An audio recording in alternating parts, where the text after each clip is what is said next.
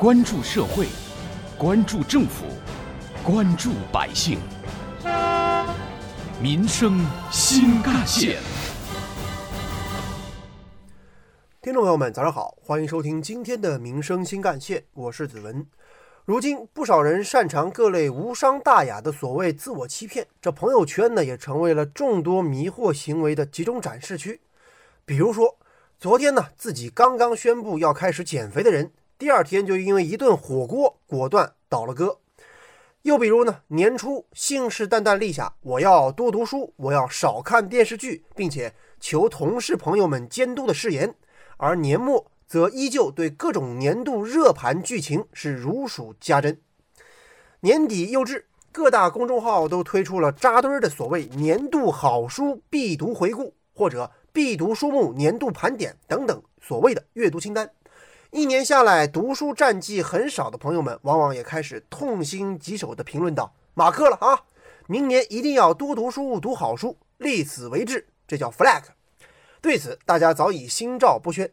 此刻决定读书这件事儿，往往明天就忘了。这感叹号的使用次数，往往和真实的行动力是成反比的。再来说说“马克”这个词儿，这个词儿由英文 “mark”（M-A-R-K） 转译而来，意思就是标记一下，以备将来再查看。可是很多时候，转发的激情或收藏的那种愿望，仅仅停留在数秒之后，就烟消云散。被马克的书单，往往是在我们的微信收藏夹里，或者其他各类 APP 的收藏夹当中，这么一放就是一两年的时间。除了占用手机或者清单里的内存，似乎没什么用处。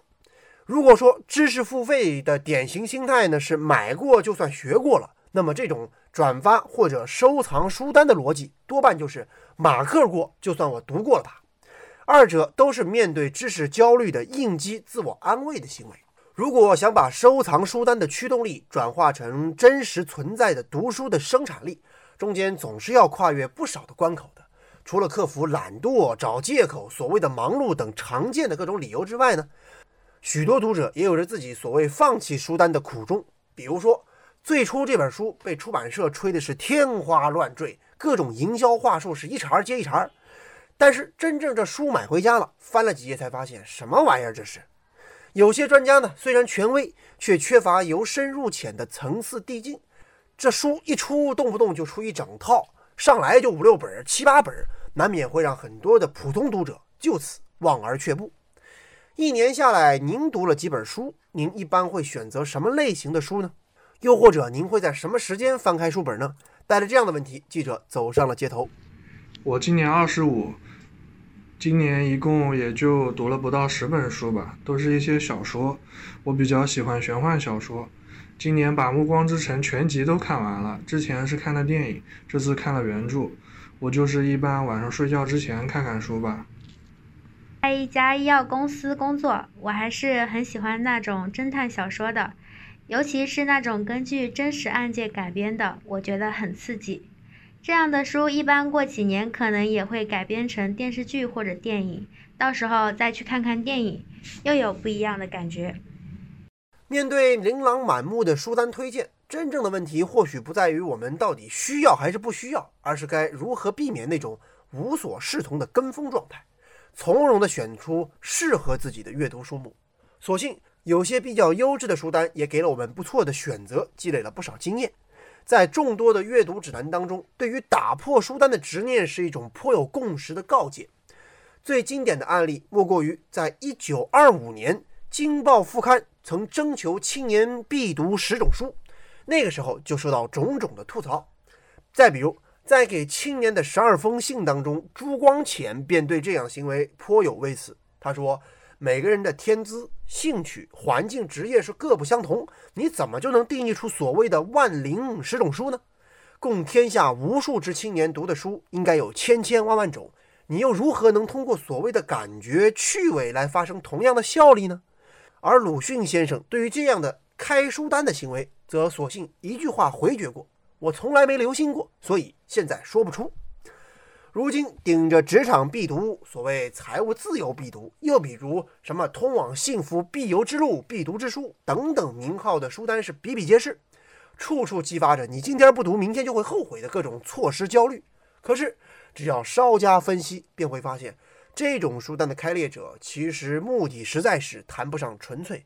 有的时候，了解一些图书营销的潜规则，可以大大缓解自己盲目跟风买书的头脑发热症状。想想也知道，每年要出版的书有那么多，有的编辑和作者当然是希望自己写的书、自己策划的作品可以脱颖而出，当然希望多卖几本。于是，某某学院扛鼎之作，某某年度必读之书。一本书让你看懂某某本质，这样的营销话术似乎我们早已司空见惯。每当他们为设计出抓人眼球的妖风推荐语而苦思冥想的时候，或许有些人会觉得好笑吧。千万别忘了提醒自己，下次看图书榜单的时候要擦亮眼睛，不要轻易被这些所谓的精心策划标语给洗了脑。在有一本叫做《读书完了》的书中，金克木先生强调要学会给书相面的说法。大概也是洞悉出出版包装术后的经验之谈。比起严肃求大全的必读书单，有些人更喜欢的是切口比较细微、视角比较独特、小而美的书目。比如前一段时间张桂兰校长怒斥全职太太的新闻引发热议之后，就有人适时推出了家务劳动书单和全职太太书单，其中多为妻子们的思秋期、看不见的女人、家庭事务社会学。等兼具反思性和可读性的书目。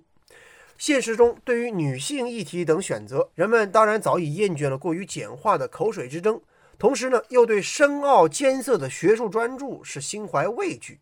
这类书单推出，避免了不少普通读者的拣选之劳，当然也延展了公共话题的讨论空间。此外，相对于必读书单，这本书没大家说的那么好，千万不要读这本书哦。这种。不必读书单的另辟蹊径，往往也发挥着集体吐槽和及时为新手避雷的功效。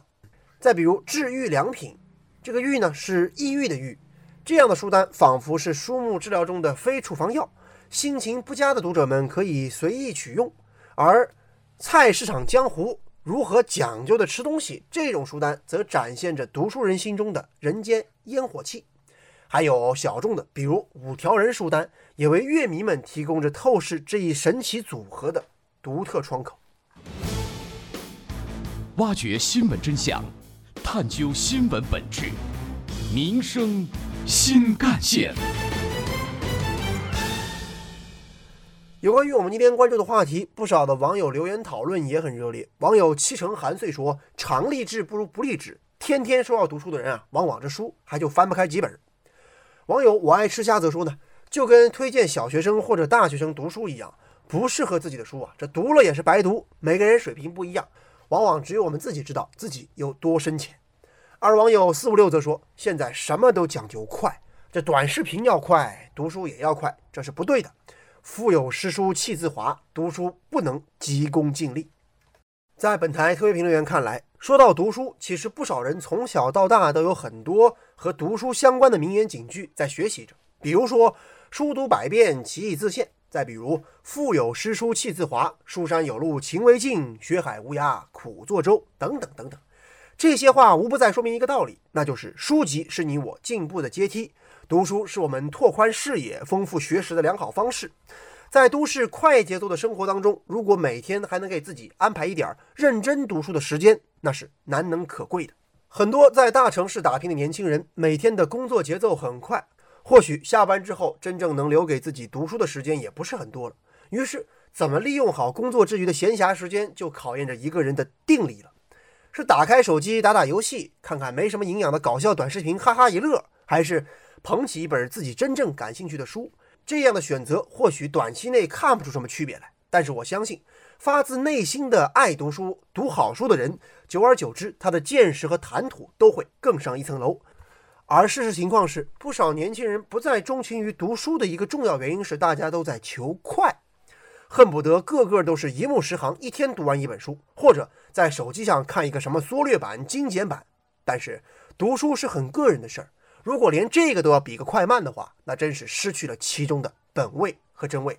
英国女作家弗吉尼亚·伍尔夫曾说过：“事实上，关于读书，一个人可以给另一个人的唯一建议就是不要接受任何建议。”这话一听怎么有些绝对呢？但其实它更多的是针对个人的阅读自主性而言的。